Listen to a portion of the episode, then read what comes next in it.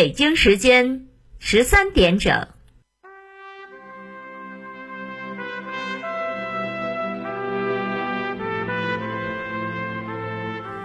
历史与诉说，秦理与真相。欢迎收听广播剧场。《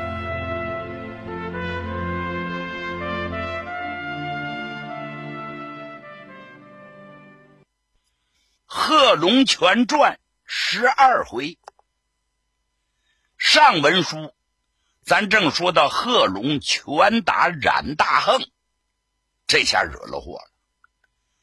贺龙是个年轻的孩子，哪懂得天高地厚？他也不了解被打的是个什么主。正在危难之时，他姐夫古虎领着一帮人赶到了。往这一看，哈，打的正凶啊！不管怎么说，双拳难敌四手，好汉架不住人多。贺龙一个人对付十几个小伙子也得费力气。古虎一看，能不向着贺龙吗？领人冲进去，一阵拳打脚踢，展开一场混战，结果把那帮人给打花了了。拉着贺龙是转身便跑，快走！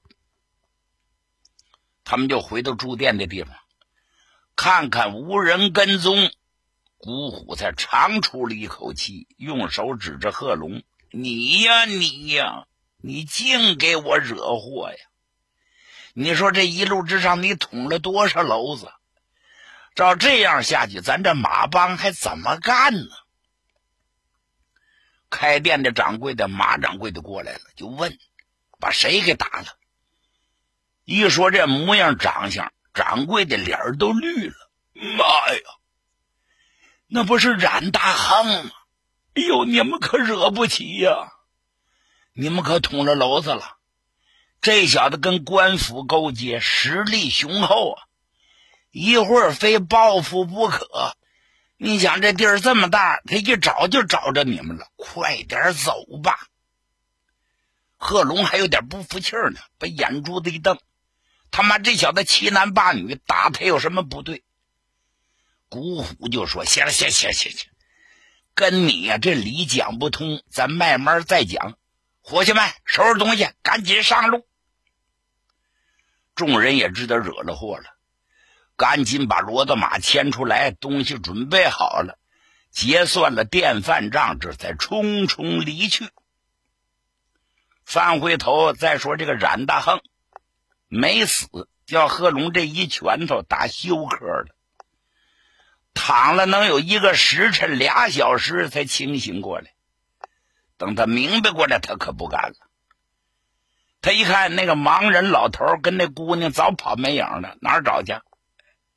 那么打他这主是谁呀？他一了解情况，众人把贺龙的模样、长相描述了一遍。他一听啊，肯定是外地人，外地人肯定得住在店房里的歇脚，给我查！哎呦，于是动员起来呀，就挨家挨户的查。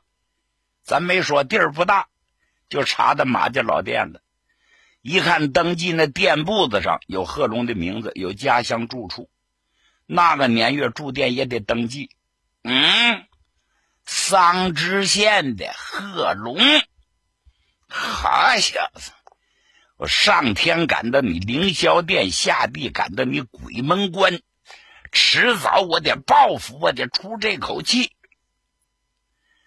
但这事儿说着容易，做着也难呢，必定离着一千多里地呀。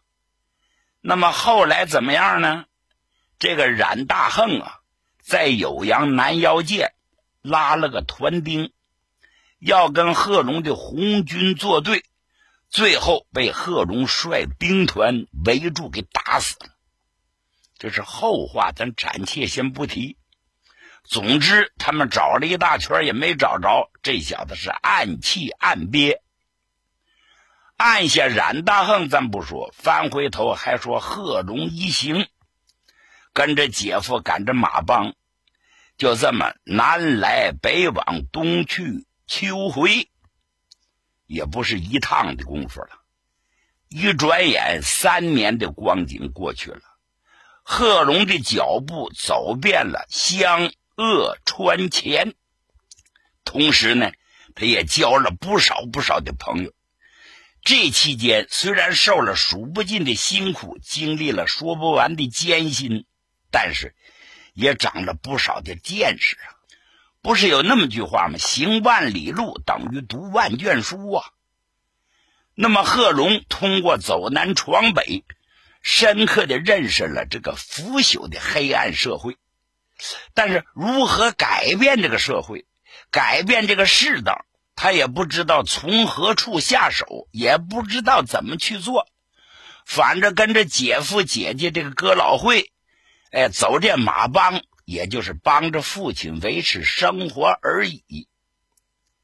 到了一九一零年的春天，贺龙啊，奉父母之命，与贫苦农民的女儿徐月姑结了婚了。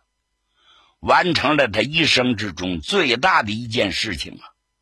哎，次年还得了个女儿，给这孩子起个名叫贺金莲。可悲的是，没到几年，他媳妇徐月姑因病去世，就剩下父亲和女儿两个人。这贺龙呢，常年在外奔波，把女儿就托付了父亲母亲。到了一九一三年，贺龙同姐夫等人在湖北恩施赶马帮，认识了当地的哥老会的首领，叫唐伯义。这人是至关重要的。唐伯义虽为哥老会的首领，但他实质上是个革命党人。他挺喜欢贺龙，因此抽空给贺龙讲了许多革命的道理。使贺龙知识大开呀！哦，是这么回事儿啊。单说这天，古虎一行人赶着骡马来到了一个去处，这个地方叫来凤。来凤啊，属于湖北地界。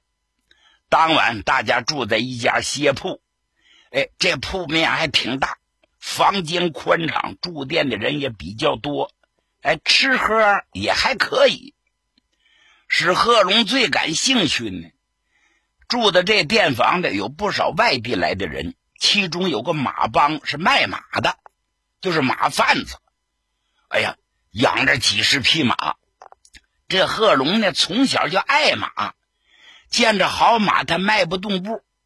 没事的时候，贺龙就去参观去，就见人家马贩子在那夸夸其谈，人家告诉。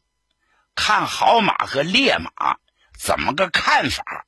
贺龙从而也长了不少的知识。这一天他正看热闹呢，杜连元从外边进来了，一拉贺龙：“别看了，走走走，我领你去看一个大热闹，新鲜事儿。”贺龙就问：“啥大热闹？啥新鲜事儿？”哎呀，你到那一看就知道。走走走走走。贺龙就跟这杜连元上了街了。拐弯抹角到了骡马市，这地方既卖马又卖骡子，人来人往，这个人很多很多的，都牵着好几头大牲口。这杜连元把他领到一个地方，用手一指：“你你看看这儿。”贺龙一看，这人围的是最多不过，有好几百号。正中央放了一张桌子，桌子上站着个人这人看上去。不到四十岁，黄白的脸膛，长得挺威风，穿的是干净利索，手里举个牌子，牌子上写着俩字儿“赠马”。在这个桌子后面，地上埋着不少的桩子，桩子上头都拴着马匹，大概有二三十匹吧。贺龙也认那几个字儿啊，心说话：“赠马，赠就是不要钱呢。”这人脑袋进了水了，还是吃什么错药了？为啥无故的要赠马呢？你听一听，杜连元一捅他，听听听听。那主说话声音还挺洪亮，看那意思，紧皱眉头，有点不耐烦了。可能时间长了。各位，各位本地的父老乡亲们，我再重复一遍啊！这次我到贵宝地来，我牵着十三匹马，其中有一匹宝马叫雪里黑，好马呀！我说了不算数，你一看便知。这马从来不叫人靠近，谁也驾驭不了它。如果各位不信，有哪位朋友能骑上这匹马，能把它给驯服了，我就把雪里黑双手相送。我分文不取，我说话算数。另外还告诉你一个好消息：您要把这匹宝马给驯服了，不但马匹白送给您，我这儿还白送给您五十块大洋。上哪找这好事去？有没有好财买脸的朋友？有哪位？我请出一位来。哪位自报奋勇？闹了半天，这个主啊，从早晨吃完了早饭就在这咋呼，有十几个人不服劲儿，都试不过了。结果怎么样？一个个摔的是鼻青脸肿、腿断胳膊折。所以这一下午一上午了，也没有人驯服得了这匹宝马。杜连元先发现的，回去找贺龙，他知道贺龙喜欢马，这才把他领来看新鲜。贺龙在底下一听，眨巴眨巴眼睛：“世界上还有这等好事啊！啊，白得一匹宝马，还能得五十块大洋，这这这上哪找这好事去？”嗯我试试，要不说贺龙这个胆子大的都没边儿啊！年轻人好胜心也强，贺龙就张着嘴了：“哎，朋友，你说的是真的吗？真的，老天可以作证，大伙可以作证。那我先看看那匹马行吗？行啊，请到这儿来。”赠马的这主一听有人答言了，心里头高兴，从桌子上跳下来，来到贺龙近前一打量，比自己的个头猛着一头。再看贺龙长得是方面大耳，气宇轩昂，体格健壮，一瞅就不是一个寻常的人。高高兴兴领着杜连元和贺龙，就来到后边拴马那庄子近前，没说嘛，十几匹马呢。其中第七匹马就是这匹马。这赠马的人用手一指：“朋友，就是他，你看看吧。”贺龙走到马的身边，仔细打量一下，就见这匹马果然是匹好马。只见四个蹄儿雪白，周身乌黑呀，前挡放进斗，后挡放进手，上唇玉洁而方，口中玉红而光。水火分明，蹄儿厚三寸。再看马头高峻如霄，马眼睛是泽大而光。贺龙看着禁不住赞叹：“好，真是一匹好马，好马！”正说这话的时候，又上来个小伙子。这小伙子比贺龙矮着有半头，长得挺结实，有点不服气儿。他把贺龙往旁边一扑了。一拍胸脯，啪啪直响。掌柜的，我来试试。说着话，来到这匹马的前面，一闪身抓住马的丝缰，片腿要上去。这匹宝马可不干了，呼呼暴叫，前蹄抬起来多高，咣就这一撅子，正好踹在这小伙子腿肚子上的。这小伙妈呀一声，噔噔噔噔噔噔噔，倒退了一丈多远，扑通一个腚墩摔在地上。哎呀，我的妈呀！这马他也太荣幸了。贺龙回头瞅了他一眼，一阵的冷笑：“哼，掌柜的，我刚才说的话，我试一试，您可留神。我知道，你放心吧。”再看这贺龙，没有着急上马。围着宝马转了三圈，冷不丁的，砰一伸手，把马的丝缰抓住了，一片腿是飞身而上，就骑上了马背。这匹宝马可不干了，有人想骑它，这还了得！就见他一声嘶鸣啊，仰起头来，四个蹄儿一踹地，腾，弹起来有一丈多高。一般的人哪骑得住啊？紧跟着四蹄蹬开，是摇头摆尾，起来！哈哈哈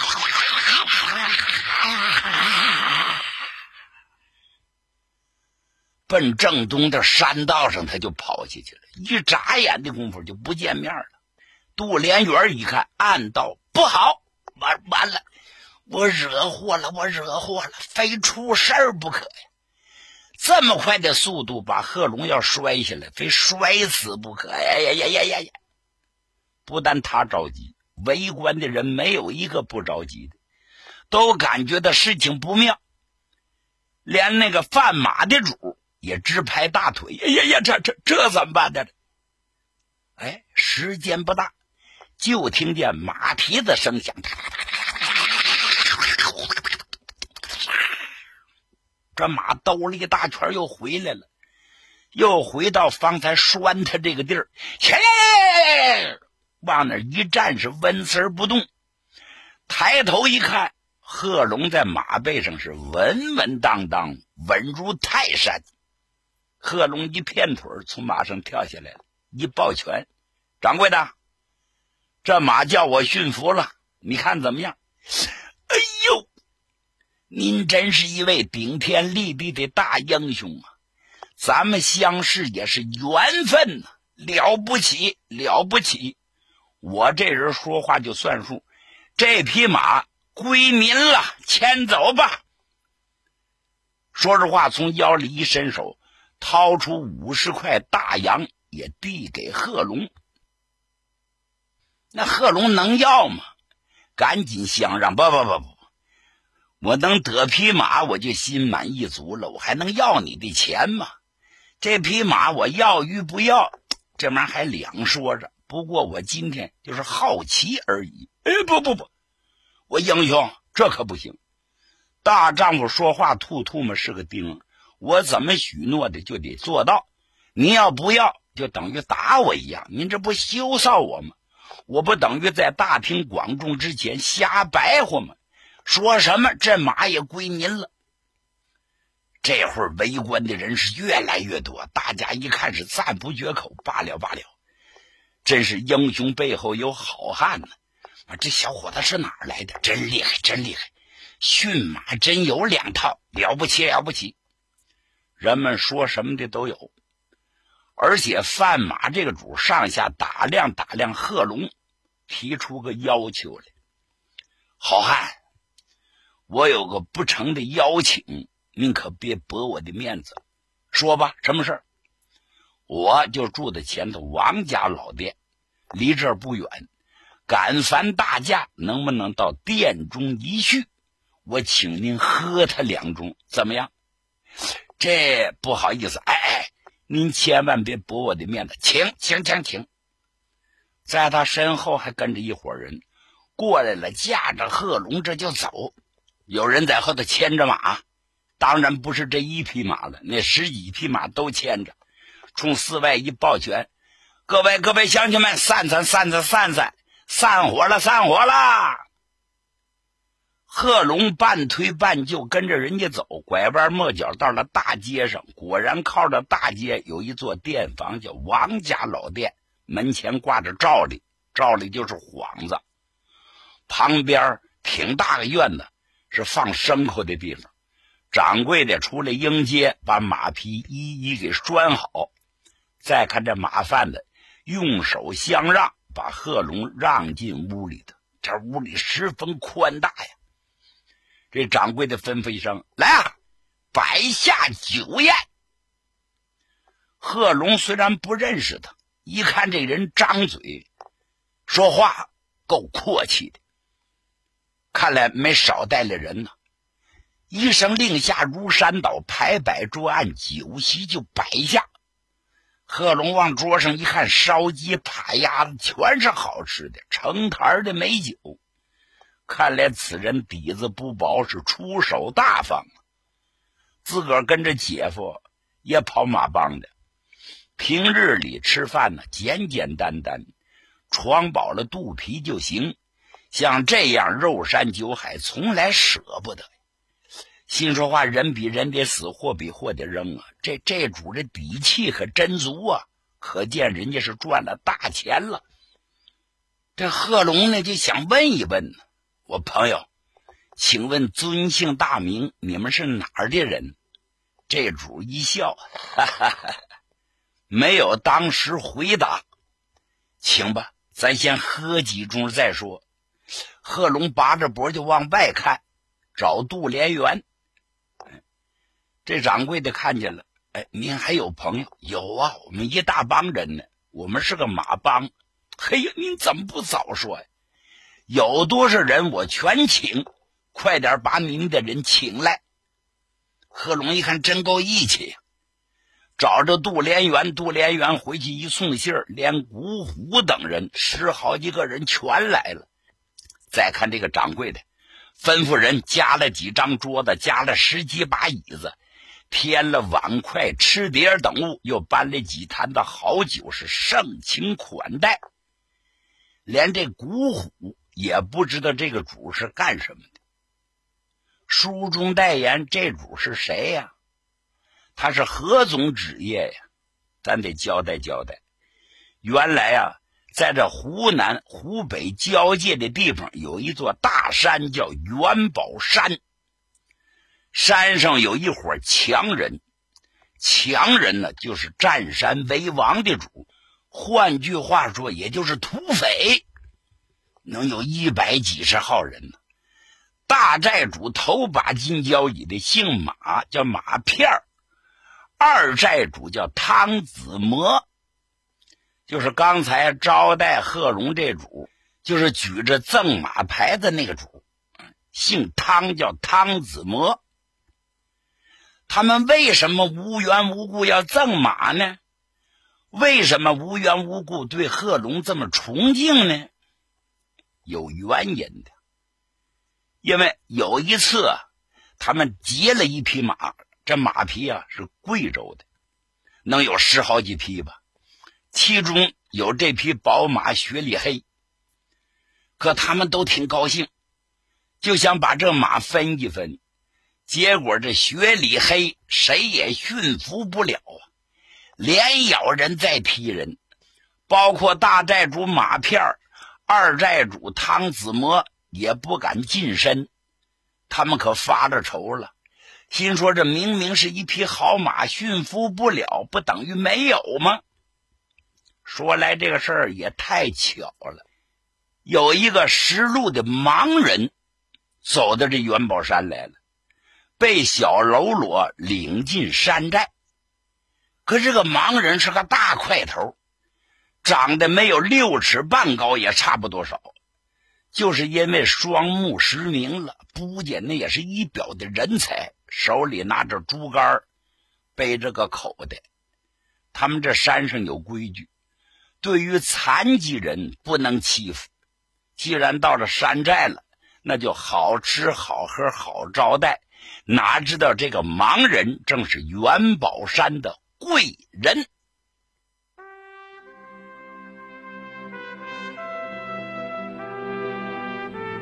听众朋友，今天的广播剧场就为您播送到这里，欢迎您的收听，请您在明天的同一时间继续收听。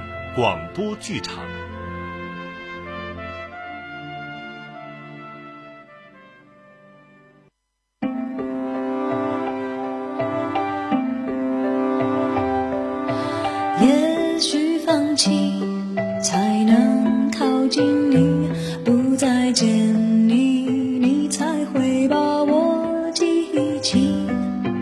时间累积，只剩下的果实。